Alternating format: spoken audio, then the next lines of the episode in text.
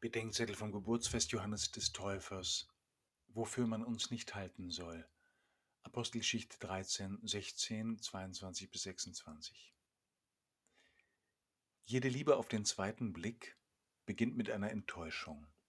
Ich bin nicht der, für den ihr mich haltet, sagt Johannes der Täufer als erstes. Ich bin nicht der Messias.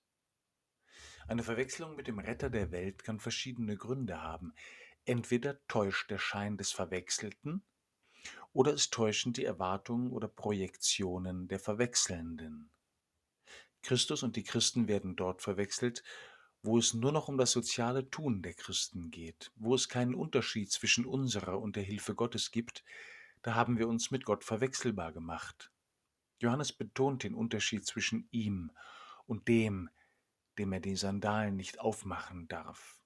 Wir reichen nicht an ihn heran aber er reicht an uns heran, bis an unsere Sandalen. Gott und die Kirche werden auch dort verwechselt, wo wir uns die Kirche als ideale Gemeinschaft vorstellen, entweder als gestrige Konserve mit blinden Flecken oder als idealer Traum auf Kosten der Wirklichkeit.